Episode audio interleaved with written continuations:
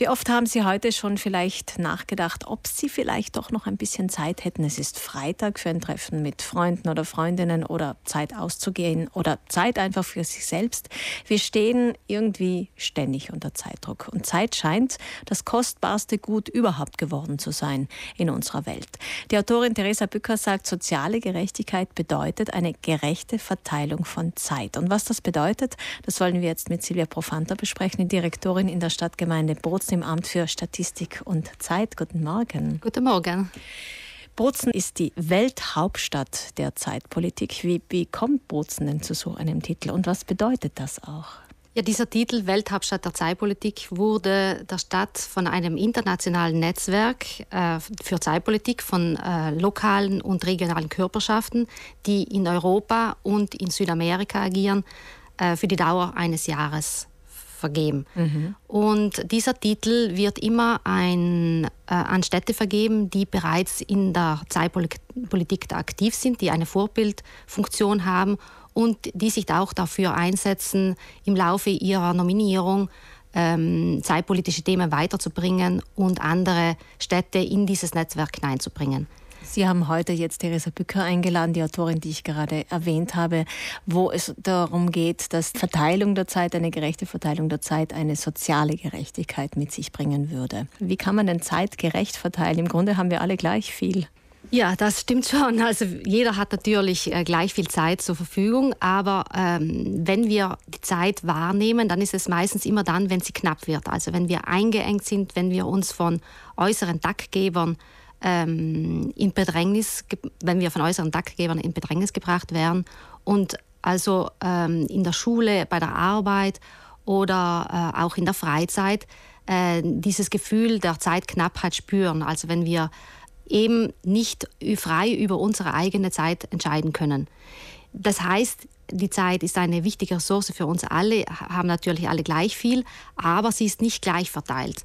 Wer hat eigentlich die Zeit, eine bezahlte Arbeit zu erledigen und wer hat diese Zeit nicht. Wer kann selbst über seine Freizeit bestimmen und wer hat diese Zeit nicht, weil er immer arbeiten muss? Oder wer kann sich an Demokratie, an politischen Entscheidungen äh, beteiligen und wer hat einfach die Zeit nicht dazu? Deswegen diese Zeit, die uns ja allen zur Verfügung steht, ist eben nicht gleichmäßig auf alle verteilt, sondern ganz ungleichmäßig und das führt natürlich zu Konflikten untereinander. Ähm, Haben Sie sich das schon durchgerechnet, wer da unterm Strich rauskommt? Wer hat Zeit, wer hat nicht Zeit? Wen betrifft was? Oh, das ist natürlich sehr, ganz persönlich. Äh, Nicht nur, es ist ja, wie Sie gerade gesagt haben, auch gesellschaftlich. Es klingt so, als hätten reiche Leute mehr Zeit, weil sie weniger Arbeit leisten müssen.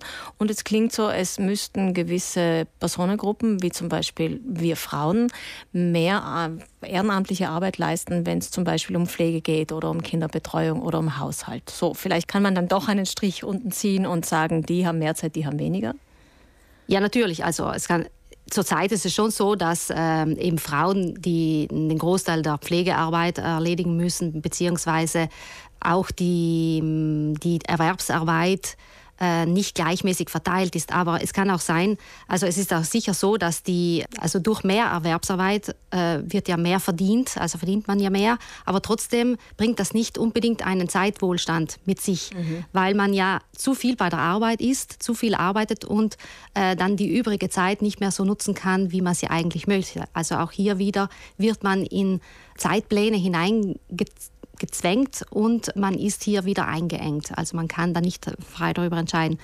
Wie diese gerechte Verteilung jetzt äh, erfolgen soll, da gibt es verschiedene äh, Lösungsvorschläge, die auch äh, Therese Brücker heute Abend ansprechen wird. Also sie schlägt zum Beispiel vor, dass man pro Tag müsste man immer gleich viele Stunden für Erwerbstätigkeit, für Pflegearbeit, für Familie, für Freizeit zur Verfügung haben. Also jeder müsste gleich viel Zeit zur Verfügung haben.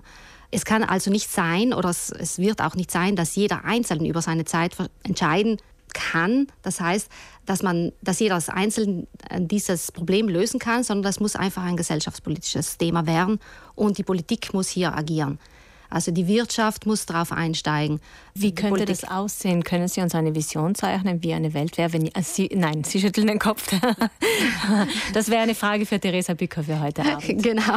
Also natürlich muss da die Wirtschaft mitspielen. Das kann ja auch sein, dass, die, dass man die Gewinne der Wirtschaft auf die Bediensteten aufteilt, sodass die Bediensteten dann weniger arbeiten müssen und somit auch mehr Zeit haben. Mhm. Oder was auch ein wichtiges Thema ist, dass die Qualität der Zeit im Vordergrund stehen muss und nicht die Anzahl der Stunden, die wir zur Verfügung haben. Also wenn ich jetzt immer fünf Minuten zwischen äh, einer, einer Tätigkeit und einer anderen so frei zur Verfügung habe, dann ist das auch keine äh, besondere Erleichterung, weil das ja immer stückweise geht, so Seitkonfetti, die aber nicht wirklich dieses, diese Freiheit äh, der Zeit äh, mit sich bringen. Ja, es geht vielleicht generell um den Umgang, wie wir mit unserer Zeit umgehen. Und wir wissen alle, Qualitätszeit vergeht schneller, gefühlt schneller als Zeit, die wir irgendwie verbringen müssen, also wenn es um dieses Müssen geht. Auf jeden Fall.